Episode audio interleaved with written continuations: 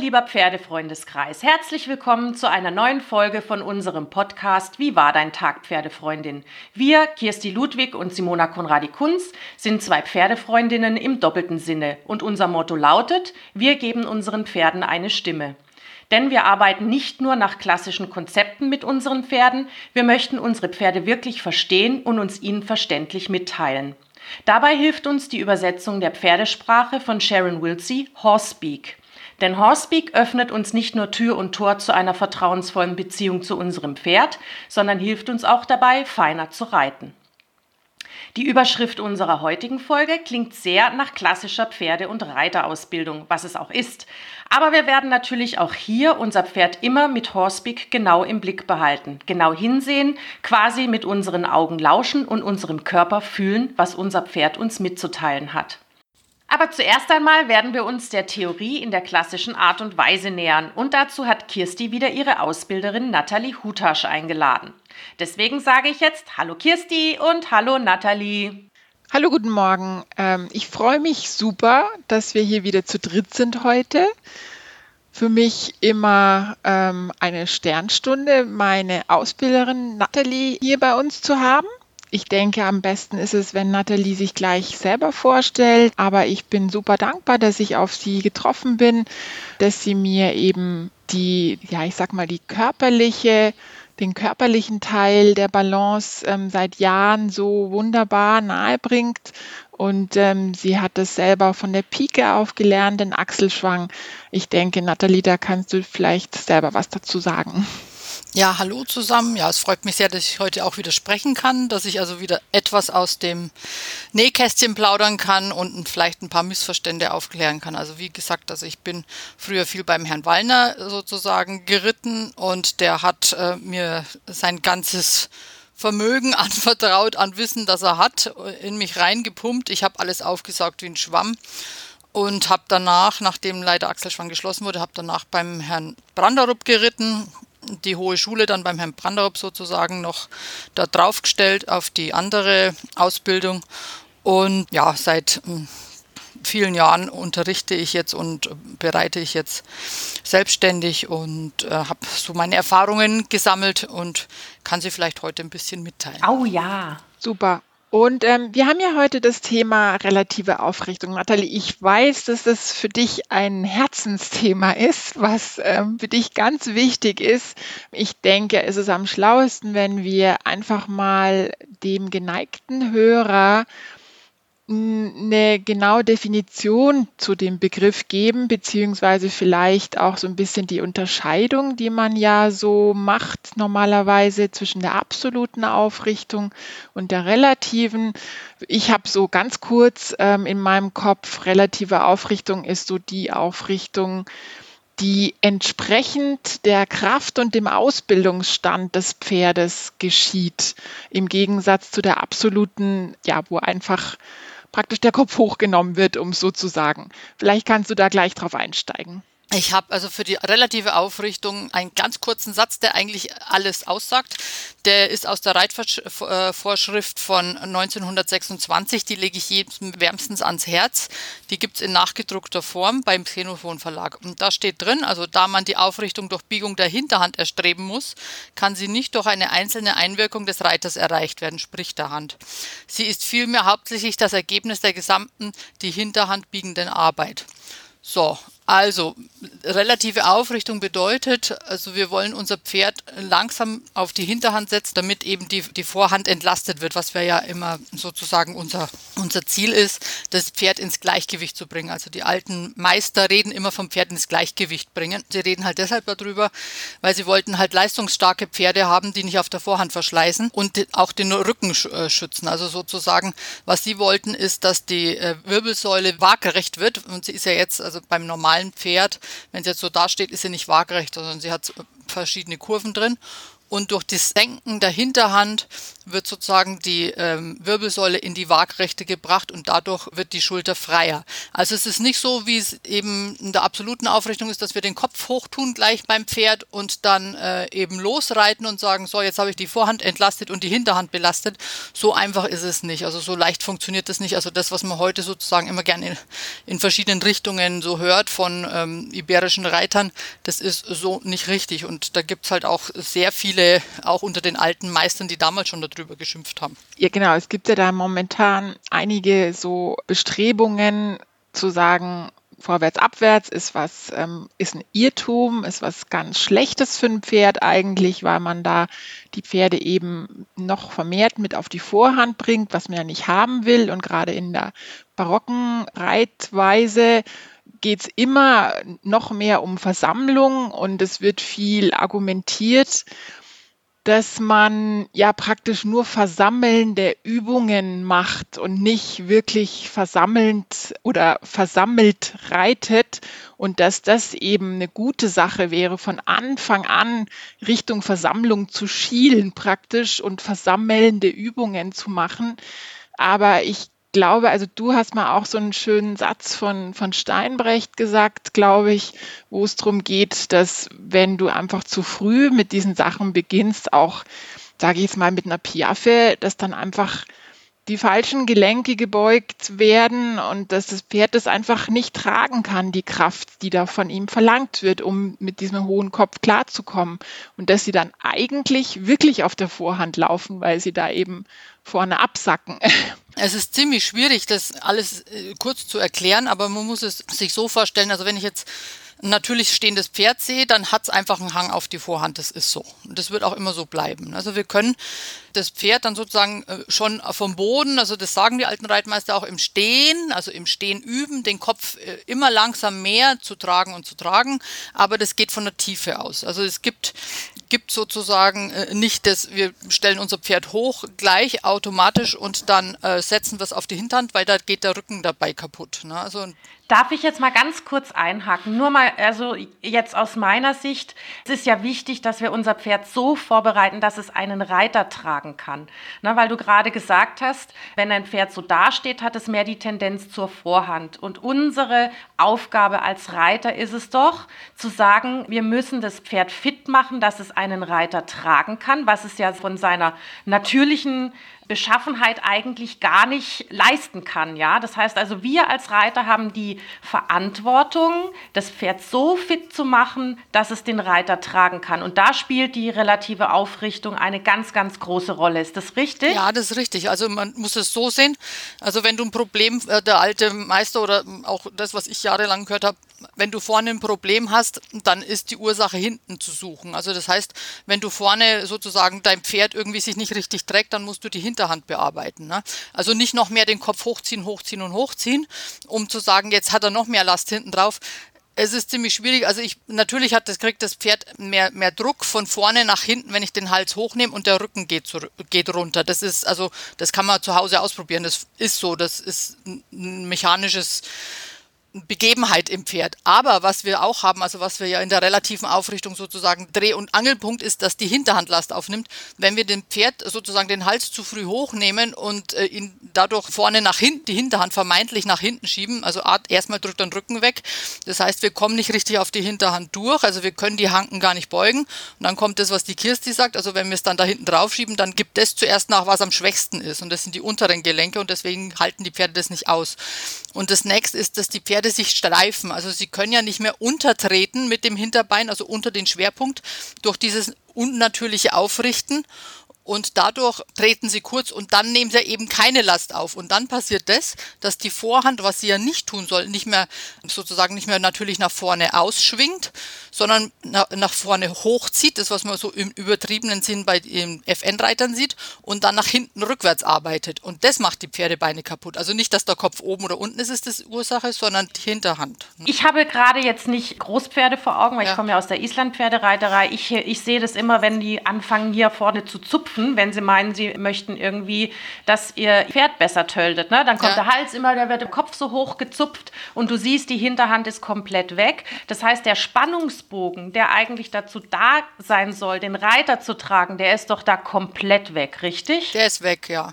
Also der, der Rücken sackt durch. Ne? Also wenn du das Pferd äh, absolut aufrichtest, schon im Stehen, sackt der Rücken durch. Ne? Also das ist einfach so. Und das ist, wie gesagt, nehme ich an, das kann man zu Hause ausprobieren. Und das was, ist ja nicht das, was wir wollen. Wir wollen ja, dass der Rücken trägt, also dass er sozusagen eine Parabelform hat, auf die wir uns setzen können äh, und dass der äh, im, in der relativen Aufrichtung irgendwann einmal ein bisschen die Hinterhand tiefer wird. Also die Hinterhand wird tiefer und nicht so, wie es die Vertikalreiter sagen, sie reiten die Schultern hoch. Das ist völliger Blödsinn, weil dann reitest du von vorne nach hinten und wie gesagt, äh, damit äh, bringst du zu viel Druck auf die Hinterhand, also vermeintlichen Druck auf, also keine relative Arbeit, sondern eben absolute Arbeit. Und dafür ist das Pferd nicht, äh, das hält das Pferd auch gar nicht aus. Also da musst du dann sozusagen mit Kraft reiten. Ne? Also das sieht man ja bei denen. Genau, und eben das wollte ich gerade sagen, um da mal ein Bild zu schaffen. Also das sieht jetzt auf den ersten Blick ganz gut aus, ja.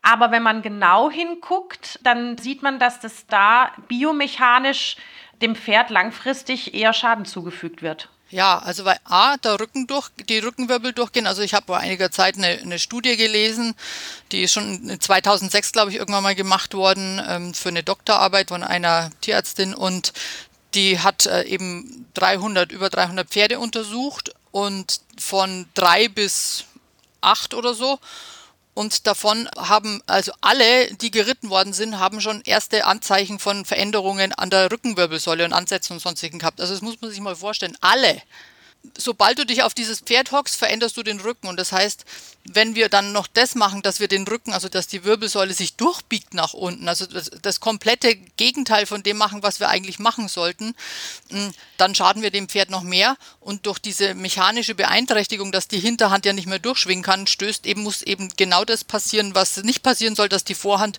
zu viel Stoß abfedern muss. Ne? Und das macht das Pferd dann kaputt. Also erst geht der Rücken kaputt was man ja gerne sieht, weil die Pferde alle rumrennen wie die Verrückten. Also die reiten ja auch alle nur mit Kandare. Also da siehst du ja keinen, der mal mit einer Trense irgendwie locker dahin rennt, sondern äh, das sind, die sind ja alle irgendwie nur mit Kandare festgehalten. Und wenn sie nicht mit Kandare festgehalten sind, dann drücken sie den Unterhals raus, wie verrückt. Und der Rücken hängt durch wie eine Banane. Ne? Also man darf sich da nicht täuschen lassen, wenn man das Pferd sieht. Also da gibt es ja auch im Internet viele Bilder, wo, man, wo dann jemand sagt, ja, der Genick ist das höchste Punkt und die Nase ist vor der Senkrechten, aber der Unterhals drückt sich raus und man sieht, wie, wie der Unterhals, also, also der Armkopfmuskel, das macht, was er tut. Wenn er in der absoluten Aufrichtung ist, er zieht das Vorderbein nach vorne. Also er zieht von vorne nach hinten das Pferd mhm. und nicht der Schub von hinten nach vorne kommt. Mhm. Also das sind dann, sage ich jetzt mal so, auch so die, die äh, offensichtlichen Punkte, wo man seinen Blick schärfen muss. Ja. Aber man sieht ja auch, sage ich jetzt mal, am Pferd selbst, wie das Pferd auf diese Art der Reiterei reagiert. Ne? Also guckt euch mal Bilder an. Also es gibt da ganz äh, unschöne Bilder. Das Pferd hat zusammengekniffene Augen, es hat zusammengekniffene Lippen. Wenn da, äh, was weiß ich, jetzt auch in der Islandpferdereiterei um die Ovalbahn geritten wird, also da wird der Schweif von links nach rechts zackig geschlagen. Kirsti, ähm, du als Horspeak-Expertin, gib uns doch da mal ein paar Hinweise und übersetzt uns das mal.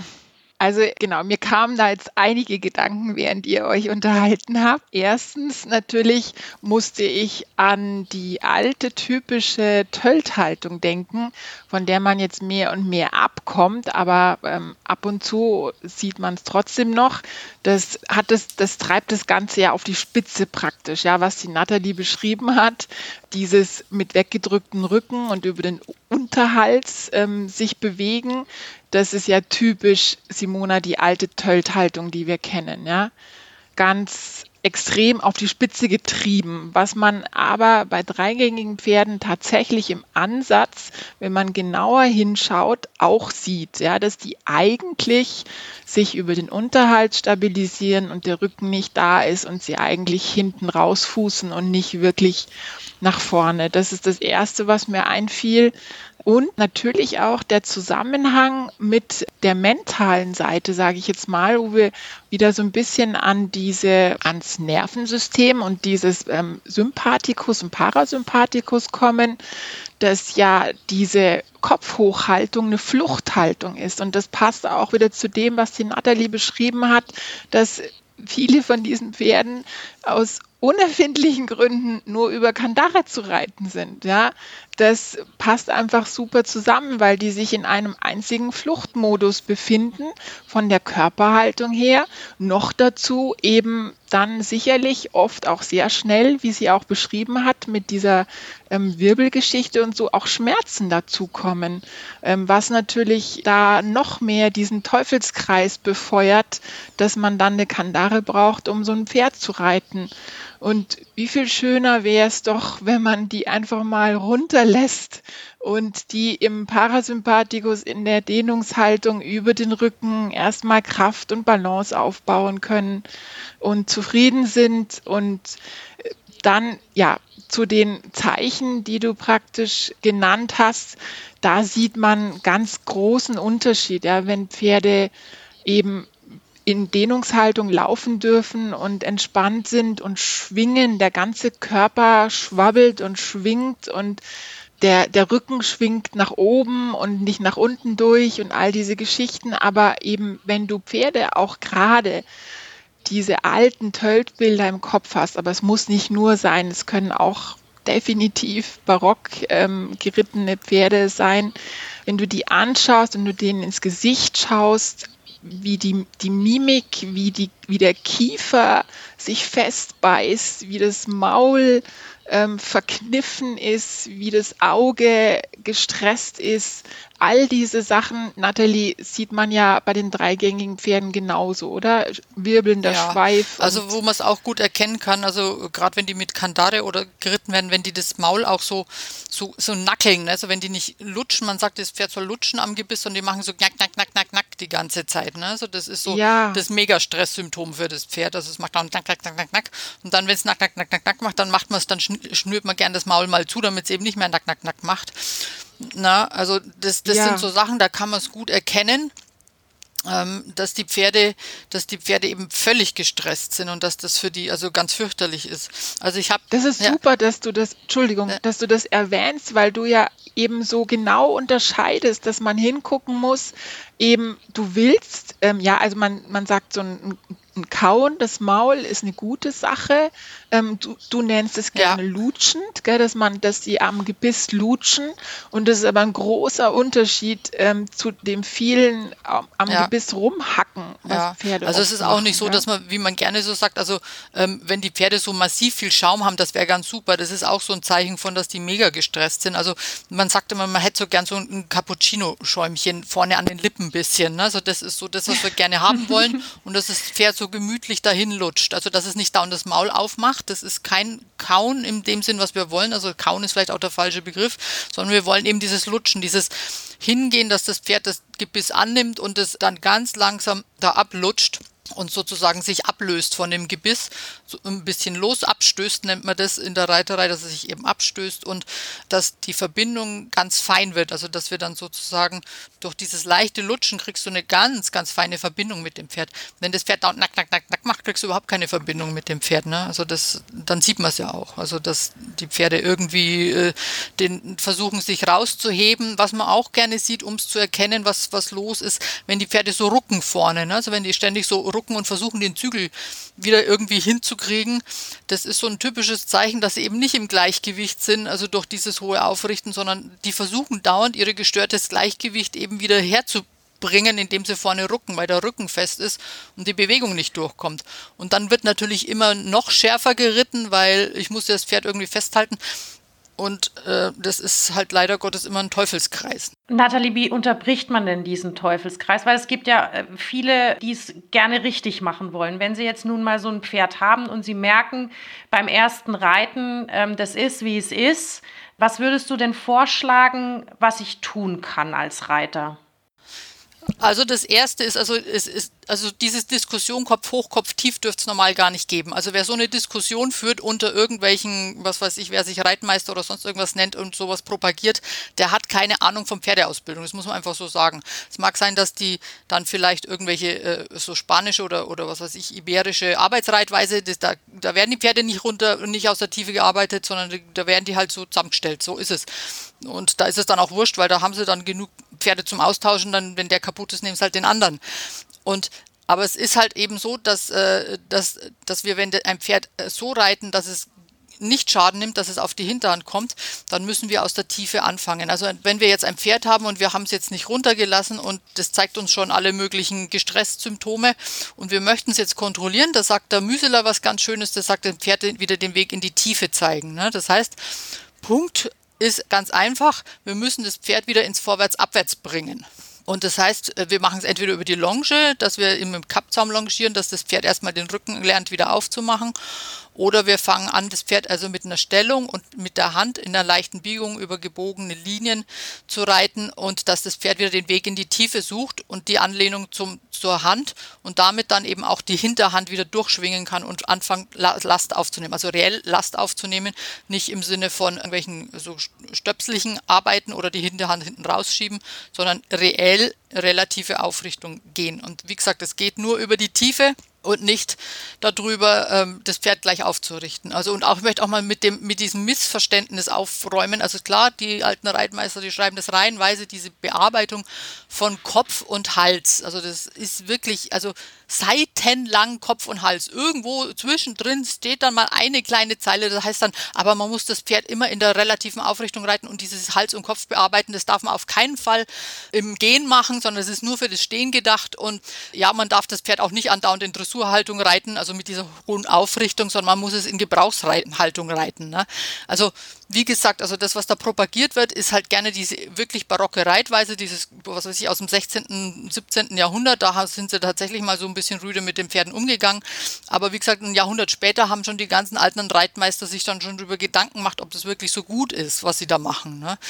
Und ähm, heutzutage äh, lassen sich die Leute einfach blenden und die wollen halt auch nicht mehr so viel Zeit nehmen, um dieses Pferd auszubilden, weil so eine absolute Aufrichtung, das geht natürlich ratzfatz, flott, muss ich mir nicht viel Zeit nehmen und ist auch nicht so schwer wie richtig reiten lernen. Ja, und ich meine, viele möchten das aber natürlich auch aus der Sicht des Pferdes sehen. Also wenn dein Pferd nicht nur Sportgerät, sondern auch dein Freund und Familienmitglied ist, möchte man das doch gesund erhalten und das ein Leben lang. Und deswegen ja. ist es wichtig, auch das Thema Zeit wieder Zeit in die Grundausbildung äh, zu setzen oder vielleicht auch in die Korrektur, je nachdem, welches Pferd man äh, da vor sich hat, um es einfach oder ihm die Chance zu geben, eben langfristig gesund zu bleiben, körperlich wie mental. Ja, auf alle Fälle. Die Sache ist nur die, dass natürlich äh, die Leute, ich habe da was ganz, ein ganz schönes Zitat, das muss ich jetzt mal raussuchen, wo das ist, die, die, Leut, die Leute gerne was darstellen wollen. Also sie lieben zwar ihr Pferd, aber wenn natürlich 20 im Stall sagen, das ist richtig, wenn, de, wenn du das so machst und so musst du das machen und äh, gerade dieses Vorwärts-Abwärts ist ja das größte Missverständnis aller Zeiten, das stimmt, weil eben falsch interpretiert. Also ein Pferd, das in die Tiefe geht und hinten nicht mehr mit der Hinterhand mitkommt, das ist kein Vorwärts-Abwärts. Also ein Vorwärts-Abwärts bedeutet immer, das Pferd geht im Gleichgewicht und schwingt die Hinterhand durch. Und äh, wenn die Leute sozusagen, sie müssen sich auch überwinden, die Pferde tief zu lassen. Also es ist natürlich auch eine Überwindung. Man muss das Pferd erstmal vorwärts reiten und nicht nur gleich zack drauf, Hals zusammenziehen und dann haben wir eine vermeintliche Versammlung, die keine ist, also die nur ein langsam Reiten des Pferdes, das entweder steht gemacht wird, das heißt, es geht irgendwann mal gar nicht mehr vor, vorwärts oder es wird zackelig und hippelig. Ne? Also eins von beiden. Was ja auch wieder ein Fluchtverhalten ist, ne? Also was die Kirsti auch vorhin ja, erwähnt genau. hat. Also diese ganz natürlichen Begebenheiten, wie ein Pferd reagiert, wenn es irgendwie ähm, Angst bekommt. Also man muss das auch mal ganz deutlich sagen. Ja, also wenn man ein Pferd mit der Kandare vorne ja. irgendwie zusammenschnürt und ihn, äh, sage ich jetzt mal, völlige Reaktionsmöglichkeiten äh, entbehrt, dann äh, reagiert es eben als Fluchttier. Und wenn sie es gar nicht mehr zu helfen weiß, dann sieht ja. man es einfach auch am Gesichtsausdruck, was wir auch vorhin schon erwähnt haben. Ja, also ich habe jetzt von Kranem, was er geschrieben hat. Es gibt viele Anfänger, welche ihr rohes Pferd in ein möglichst günstiges Licht stellen möchten und es von Beginn so hoch und fest aufzusetzen, dass es einen schönen Zaum macht. Das arme Tier wird durch den lebhaftesten Schmerz in den zusammengepressten Muskeln fühlen und nicht vorwärts gehen wollen. Nun kommt die Peitsche und treibt es zum Laufe an.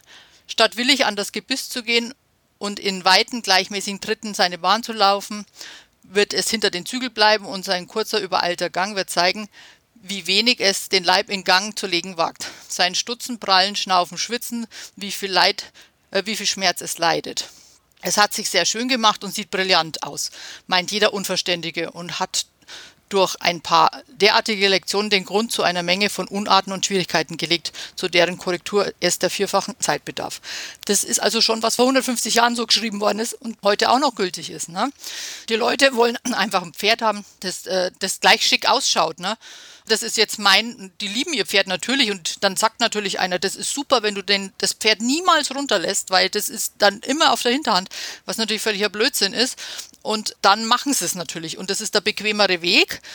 Und sie machen es sicherlich nicht in böser Absicht, aber sie, sie, man muss schon sagen, dass die Leute sich auch nicht wirklich erkundigen oder nicht das wahrnehmen wollen, was ihnen jetzt nicht so passt. Ne? Also ich, ich sehe das also reihenweise und mein, man muss ja nur mal in die Stelle reinschauen. Ich komme ja wirklich viel rum und also wirklich, ich weiß nicht, wie viele Leute, also ich, ich, ich weiß es nicht, in, einem Stall, wenn du einen erlebst, der ein Pferd hat, das irgendwie nichts hat und einfach nur funktioniert, dann, dann ist es echt schon gut. Ne? Also weil alle haben Probleme mit den Pferden. Und warum haben sie alle Probleme? Weil sie alle absolute Aufrichtung reiten.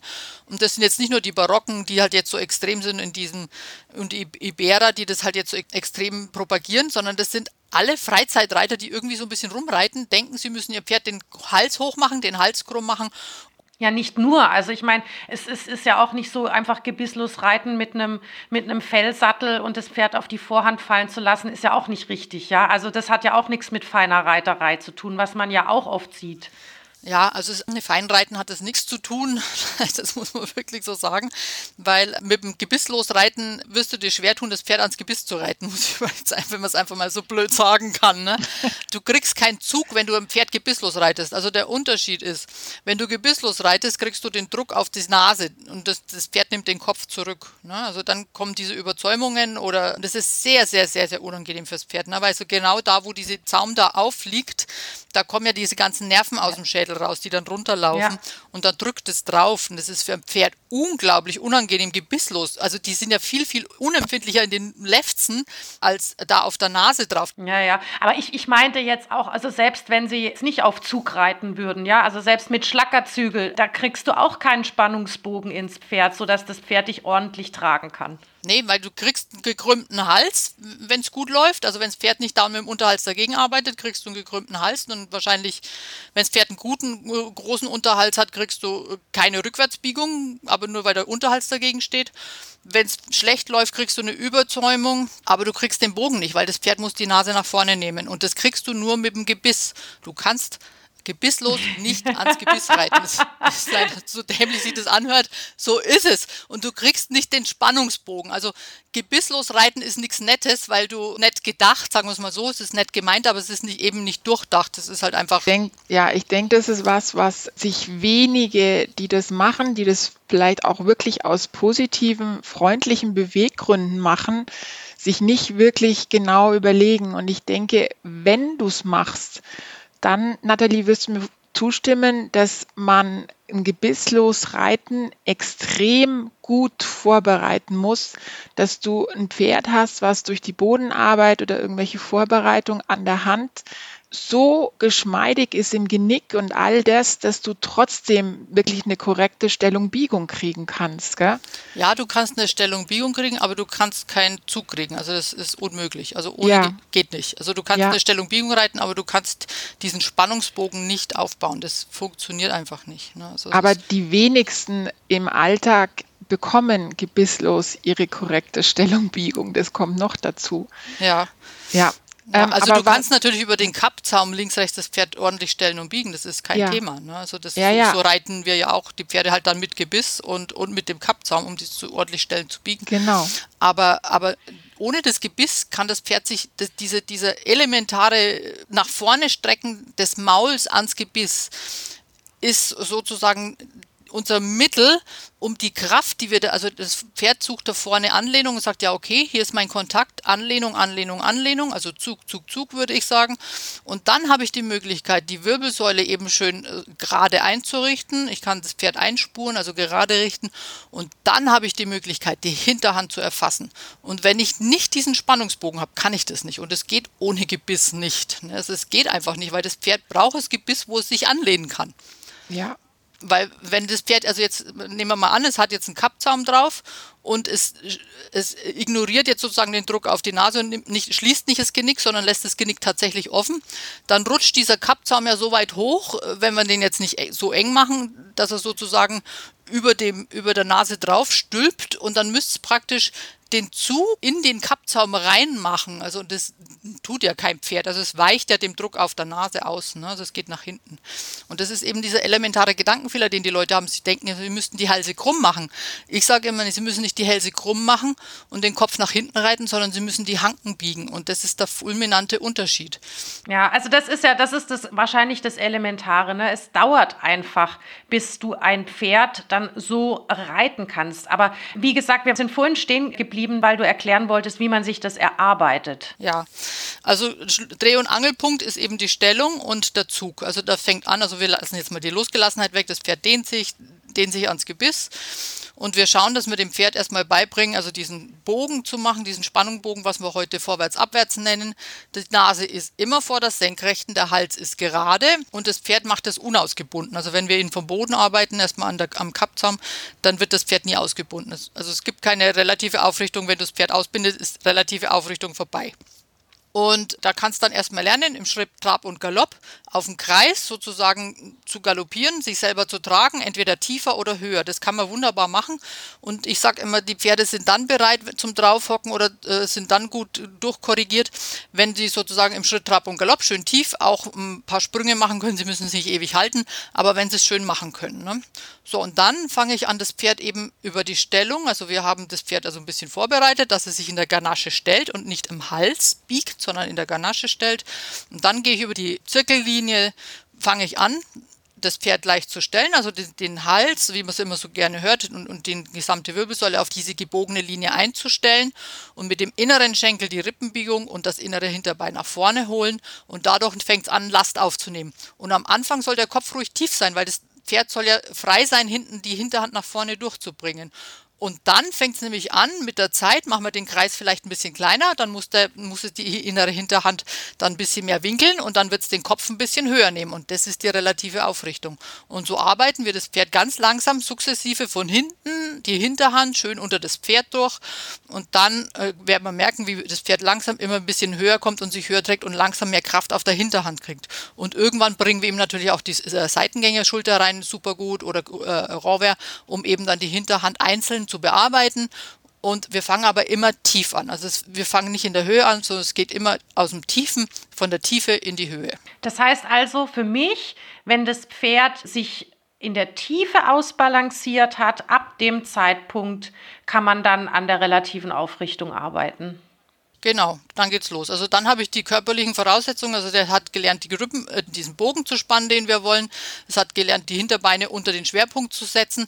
Und dann kann ich anfangen, erst wenn die Hinterbeine unter dem Schwerpunkt sind, kann ich anfangen, das Pferd langsam in die Höhe zu reiten. Und das aber eben langsam, also nicht zack drauf und bums, sondern langsam sagen, okay, das ist so, wenn wir jetzt lernen würden, also wir gehen ja aufgerichtet und wenn wir jetzt sagen, okay, ich möchte jetzt irgendwann mal nur noch im Kosaken äh, tief äh, Hockgang gehen, dann würden wir jetzt auch nicht sagen, okay, wir hocken uns jetzt nur noch äh, in die Hocke und dann fangen wir an loszugehen. Also wir, uns würden wahrscheinlich die Kniescheiben raus drehen. Ne? Also den Pferden geht es genauso im Grunde genommen. Und wir müssen halt langsam die Kraft aufbauen und dann wird es auch vorne leicht in der Hand und wir brauchen eigentlich keine Kandaren mehr. Ne? Also diese ganzen alten Meister haben natürlich viel mit Kandaren geritten, aber da ging es halt auch um Kriegsreiterei. Also die Pferde mussten sicher händelbar sein und deswegen ging es da viel mit Kandaren. Wenn du ein Pferd gut in relativer äh, Aufrichtung ausbildest, brauchst du kein, vorne kein scharfes Gebiss mehr. Das kannst du am, am, am seidenen Faden reiten. Also das, da, da brauchst du nichts mehr. Das wird total leicht werden. Es wird dir nicht davon stürmen, du hast das immer unter Kontrolle. Na, und das ist auch so ein Zeichen von, wenn die Ausbilder immer sagen, ja, okay, also ich hatte es ja auch mal von einer, die hatte so einen Connemara-Pony, einen ganzen süßer, fürchterlicher Unterhalt. Ich kam dazu und dann habe ich gesagt, okay, ich korrigiere ihn durch. Dann ging es halt erstmal los in die Tiefe und dann ähm, in die Höhe. Und das hat natürlich alles lang gedauert, weil schlechter Schritt und der kurze Unterhalt und alles so viel Kompensationsmuskulatur schon vornherein. Und irgendwo nach zwei Jahren lief das Pony dann mal so halbwegs, wo man gesagt hat, okay, Schritt, Trab funktioniert ganz gut, schön in die Tiefe, ein bisschen Versammlung dazu, die Seitengänge gehen leicht, aber der Galopp war noch Katastrophe. So, dann war sie irgendwann mal weg. Dann kam sie wieder. Nach ein paar Monaten hat sie mich wieder angerufen. Dann war sie bei einer Ausbilderin und die ihr doch geraten für einen Galopp, wenn das nicht funktioniert, dann mach ihm doch eine Kandare rein. Ne? Das hat sie dann gemacht hat ihn dann mit Kandare geritten und irgendwann einmal hat sie dann versucht, mal wieder ohne Kandare zu reiten. Dann ging halt Schritt und Trab auch nicht mehr, ne? weil das Pferd einfach so gelernt hat, sich dagegen zu wehren, gegen diese Kandare noch mehr Unterhals ausgebildet hat. Das hat man natürlich nicht gesehen, weil die Kandare so scharf einwirkt, dass das natürlich schön ausschaut, dass der Hals gebogen ist und die, und die, die Nase schön zurückgenommen. Aber es ging gar nichts mehr. Also die kam reumütig zurück und hat dann gesagt, okay, machen wir es wieder anders, weil sie kann das Pferd nicht mehr reiten. Und im Grunde genommen ist es so. Ne? Also man muss diese Pferde langsam ausbilden, also eben, wie gesagt, ein bisschen Stellung, ein bisschen Biegung. Die innere Hand darf ein bisschen seitwärts weichen auf der gebogenen Linie. Also man muss nicht immer in diesem perfekten Dressursitz reiten, wie sich immer alle vorstellen, sondern wir müssen zweckangepasst reiten. Und wenn wir ein Pferd ausbilden, dann müssen wir auch mal von dieser Dressurposition weggehen. Also das heißt, wir müssen dem Pferd eine Hilfe geben, eine leichte Stellung, Biegung nach innen auf der gebogenen Linie. Und da fangen wir halt mit der großen Linie an, weil so viel biegen kann sich natürlich ein Pferd am Anfang nicht und kann sich eh nicht so viel biegen. Und wir müssen aufpassen, dass der Hals eben nicht so seitwärts kippt, wie man das oft sieht, sondern dass der Hals schön nach vorne, gerade aus der Halsbasis nach vorne geht und eine gerade Verbindung, eine gerade Kreislinie mit, de, mit der Wirbelsäule macht. Das ist das, was unser Pferd dann glücklich macht und wir dann auch gesund erhalten. Dauert natürlich länger und du musst natürlich mit langen Zügeln reiten und das ist natürlich auch nicht für, allen, für alle einfach, weil das musst du natürlich auch lernen. Du musst einen viel besseren Sitz haben, einen viel, viel lockereren, angepassteren Sitz haben für das Pferd, damit du auch diese lange Zügel, die Verbindung halten kannst. Das würde ich nämlich auch gern nochmal festhalten. Es geht ja nicht nur darum, dass das Pferd ausbalanciert ist, also dass man das gut vorbereitet hat. Es geht auch um den Reiter. Ja, der muss genauso an sich arbeiten, weil nur dann kann es ein harmonisches Bild geben. Ja, also ich habe jetzt vor kurzem habe ich einen, einen, den kannte ich noch gar nicht, habe ich einen, einen Münchner Ausbilder entdeckt und habe da sein Buch gelesen. Der hat da, äh, ich weiß es nicht, um den, um den Reitersitz zu schulen, der hat also Übungen für die Handgelenke, damit die locker bleiben. Ne? Also mit die Fußgelenke und äh, dann die ganzen Gelenke werden durchgearbeitet und dass eben diese, dieser Fluss, die Lockerheit und äh, des, des Reiters eben da ist, damit die, die, diese Bewegung des Pferdes durch den Reiter durchfließen kann. Also es ist eine wahnsinnige äh, Aufwand, ähm, wenn man also ein Pferd so ausbilden will, muss man auch lernen, gut zu sitzen. Also wirklich losgelassen und gut zu sitzen. Also es ist natürlich viel leichter. Ich war ja auch mal bei einem Kurs von einem sehr bekannten Barockausbilder, ich werde jetzt nicht sagen, wie der heißt, und war dann mit meinem Pferd, der ähm, ein schwieriges Gebäude hat, ein ganz kleiner, mein Schulpferdchen eigentlich und habe den also wirklich vor dem Kurs drei Monate lang, also der hatte Schwierigkeiten, also durch seinen Senkrücken ans Gebiss zu gehen und habe den da wirklich drauf hingearbeitet und der war super fein in der Anlehnung. Man musste den natürlich vorsichtig reiten, weil er halt mit seinem Rücken nicht so gut zum Händeln war wie jetzt ein normales Pferd. Und der lief wunderbar und war noch nicht ganz optimal jetzt vom inneren Zügel weg, aber er war super leicht in der Hand und vielleicht noch nicht, noch nicht ganz, ganz, ganz, ganz genau am Gebiss, so wie man es gerne hätte. Und dann bin ich da zu diesem Kurs gefahren, aber er lief, ne, hat seine Arbeiten brav gemacht, war total ruhig und brav und hat alles ganz mit leichter Hand gemacht. So, dann war ich bei diesem Kurs. Das erste, was wir gemacht haben, was er mir gemacht hat, ist also dieses stetige, leichte Federn, das ich in dieses Pferd rein, in diese Anlehnung reingearbeitet habe, diese ganzen drei Monate vorher. Mit einem Satz weg waren, in dem man gesagt hat, ich muss die Hand jetzt feststellen und den Zügel da an die Hals, den inneren Zügel an den Hals pressen, um das Pferd festzustellen, weil es nicht genau am Gebiss geht. Und das ist schon, das, was diese Reiterei eben, was es aussagt. Also der korrigiert nicht die Hinterhand, so wie ich, also dieses nach hinten, von hinten nach vorne, über den Rücken, damit er vorne mehr Anlehnung kriegt, sondern was macht der? Der Symptom bekämpft, also du musst jetzt die Hand feststellen, da am Hals und die Zügel festhalten und das Pferd festhalten. Ich bin in meinem ganzen Leben noch nie mit so einer Betonfaust geritten wie bei dem Mann. Na, und er ist ein ganz, ganz, ganz der bekannteste äh, deutsche äh, Barockausbilder. Das war Reiten mit Betonfaust. Das war abartig. Und das nächste war, ich bin nach dieser einen halben Stunde, hätte ich eigentlich schon aufhören müssen. Ich weiß gar nicht, warum ich da noch mal weitergeredet bin. Bin von dem Pferd abgestiegen und habe gesehen, habe den Sattel runtergemacht, dass die Wirbel gequetscht waren und der Gallenbildungen an den Dornfortsätzen hatte. Also das muss man sich mal vorstellen. Nach einer halben Stunde Betonfaust reiten war das Pferd praktisch unbrauchbar. Ne? Das heißt, die Hilfe war in dem Fall keine Hilfe fürs Pferd. Nee, also es war dann nur Reiten mit Betonfaust, damit diese vermeintlich noch nicht ganz genaue Anlehnung äh, korrigiert ist. Ne? Also wurde nicht von hinten gesagt, du musst jetzt schauen. Ich bin also da hingegangen, weil ich gedacht habe, der hilft mir ein bisschen mit der Passage, weil es eben nicht ganz leicht war mit dem, weil der halt einfach durch seinen Senkrücken nicht so leicht zum Passagieren zu bringen ist und dass er mir da ein bisschen geholfen hat. Und das Ende vom Lied war, dass ich ein völlig aufgelöstes Pferd hatte, das ich monatelang, das hat mir monatelang die Zügel aus der Hand gerissen zu Hause noch. Ne? So, so beeinträchtigt war der durch dieses eine Mal da diesen Kurs reiten. Also das muss man sich vorstellen. Ne? Die, die schwierige Sache an sowas ist ja, Nathalie, dass du das jetzt gesehen und bemerkt hast, wie es deinem Pferd sofort danach ging und auch die längerfristigen Auswirkungen. Aber ich denke, viele wären wahrscheinlich danach hoch begeistert von diesem Kurs gewesen. Ja, natürlich. Es ist natürlich, äh, wenn man bei so jemand reitet und der sagt dann, das sieht gut aus, dann ist man natürlich erstmal begeistert. Kann ich verstehen, dass die da glücklich sind. Ne? Aber ja. man muss sich halt wirklich auf sein Gefühl verlassen. Also wenn mein Pferd immer hektischer wird, dann muss ich mir irgendwie Gedanken machen, was ist los. Ne? Also das, äh, ein Pferd sind von sich aus sind eigentlich faule Säcke, sag ich mal so. Ne? Also je mehr Last man ihnen sagt, sollst du aufnehmen, desto fauler werden sie. Ne? Also wie das mein alter Ausbilder eben gesagt hat, also euch rennen sie unterm Arsch weg und ich krieg sie nicht vorwärts. Und ich heute weiß ich, von was er redet, weil mir geht's genauso. Ne? Also das ist ja auch so ein Trugschluss, ne? Also wenn man denkt, oh, mein Pferd, das hat so viel Energie und das ist so spritzig und, und überhaupt, ja, aber die viele rennen einfach unterm Hintern weg, ne? Vor lauter Fluchtinstinkt, das da ausgelöst wird. Ja, die rennen, die rennen um ihr Leben. Ne? Also. Die rennen ihrem eigenen Gleichgewicht hinterher, genau. teilweise. Ich ja. finde, es ist bei vielen Islandpferden so, die vermeintlich so viel Temperament haben, aber einfach sich versuchen, so zu stabilisieren eigentlich. Und ähm, da kommt wieder auch so ein bisschen ja auch dieses Sharon-Ding rein, was wir jetzt wieder auch bewusst gemacht bekommen haben, wie die Natalie auch sagt.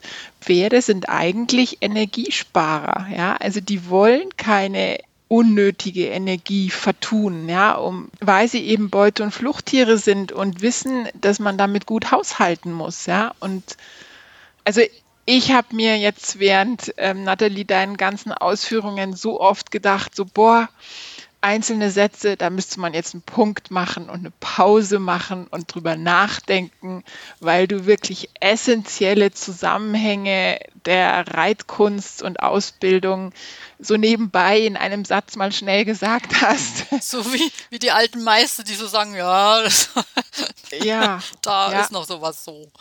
Aber ich glaube, es gibt einem doch so einen so so ein Eindruck. Ne? Also klar kann man das jetzt nicht in 45 äh, Minuten alles so ins Detail besprechen, wie es eigentlich Not tun würde, ja.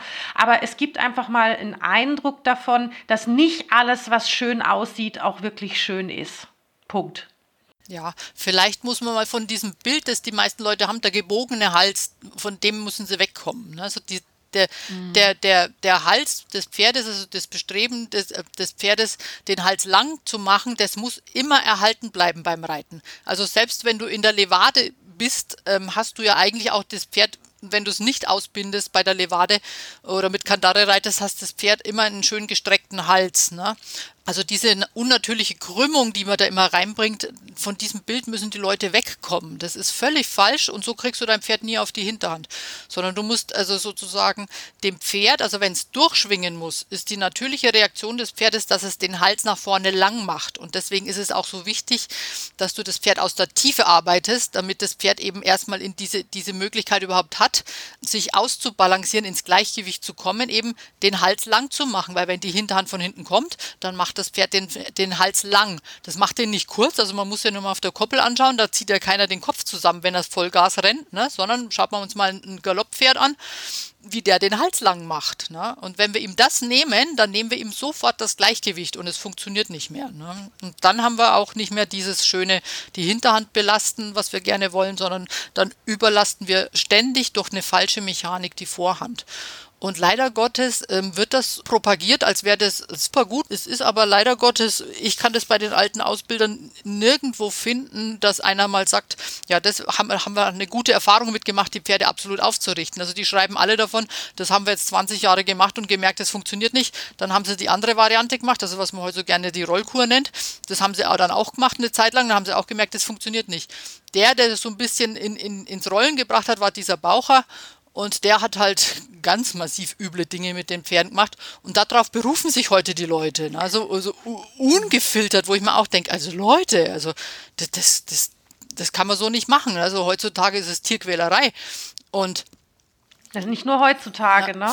Also man kann einfach sagen, es gibt für die Ausbildung einfach keine Abkürzung. Nein, gibt es nicht. Es gibt es einfach nicht, Nein. ja. Also ähm, man muss sich für die Ausbildung einfach Zeit nehmen, wenn man sein Pferd langfristig gesund erhalten will und es nicht nur als Sportgerät sieht, was auch keine Ausrede sein soll. Nee, nee. also ich denke, die Leute müssen zum einen dieses falsche Bild, das sie im Kopf haben und das, meine, das Internet, das verbreitet natürlich jetzt massenhaft diese falschen Bilder aus dem Kopf kriegen. Und das nächste ist eben, dass, dass man eben sagt, ja, es dauert so lang. Es ist Dauerzeit. Also ich habe letztens habe ich wieder gelesen, irgendwie da stand halt drin, also Grundausbildung, okay, müsste man eigentlich zwei bis drei Jahre. Also da reden die nur vom Pferd ins Gleichgewicht in die Tiefe laufen lassen und ein bisschen Biegung und Stellung her und die leichten, ein bisschen leichte Lastaufnahme. Ne?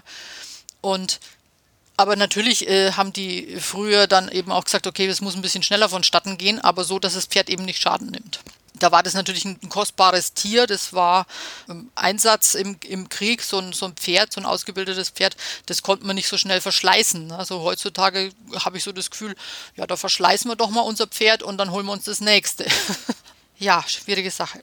Schwierige Sache und das ist was, wo wir absolut dagegen bürsten wollen und aufzeigen ja. wollen. Also wer sich als Pferdefreund sieht, der sollte da wirklich ganz, ganz, ganz genau hinschauen und ähm, sich auch Zeit nehmen äh, in der Ausbildung vom Pferd und auch in sich investieren, um da einfach eine harmonische Beziehung mit seinem Pferd zu führen. Also ich denke, die wichtigste Grundlage für einen guten, für einen guten Reiter ist Geduld. Geduld, Geduld, Geduld. Ja, absolut. Kirsti kannst du auch beipflichten, ne? Ja, unbedingt. Viel, viel Zeit. Der Gerion Wimmer, der hat früher schon immer gesagt, Zeit ist der größte Luxus in der Pferdeausbildung. Und ich habe mir gesagt, ja, ja, ähm, aber wie viel Wahrheit dahinter steckt, wie wichtig das ist, begreife ich jetzt mehr und mehr. Und ich denke, es ist auch so ein bisschen, vielleicht noch ganz kurz, so diese Sache, dass man auch da ein bisschen von sich ausgeht, so ungefähr, was du nicht willst, was man dir tut, das füge auch keinem anderen zu. Ja. Wenn, du, wenn wir uns mal überlegen, ganz platt, wenn wer daherkommt, und uns den Kopf zusammenzurrt mit einer Schnur und mit der Gerte daneben steht und Natalie deinen vorher erwähnten Kosakengang über 100 Meter von uns verlangt, dann wirst du dem ins Gesicht springen, du wirst ihn hassen und du wirst, wenn der am nächsten Tag kommt, wirst du alles Mögliche versuchen, um dem zu entgehen. Und genauso machen es die Pferde auch. Und dann wird, wird ihnen halt eine Kandare reingeschnallt. Und also das ist vielleicht auch eine Überlegung wert. Ich denke, dass Pferde immer so ein bisschen auch das Problem haben, dass sie so groß und stark aussehen, ja, aber dass sie eben die Kraft für das, was wir da von ihnen verlangen, auch erst wirklich über viel Zeit und Geduld bekommen müssen, das sehen viele nicht. Ich hoffe, ähm, wir konnten da ein bisschen Licht ins Dunkle bringen und würden uns sehr, sehr freuen, wenn nach Sharon Seeing anstatt Looking auch da genauer hingeschaut wird. Und würde ganz, ganz, ganz lieben Dank nochmal nach Starnberg schicken, Nathalie, dass du uns deine Zeit geschenkt hast und dein Wissen. Und ähm, wir würden dich natürlich gerne wieder mal dabei haben. Ja, die Themen gehen uns nicht aus.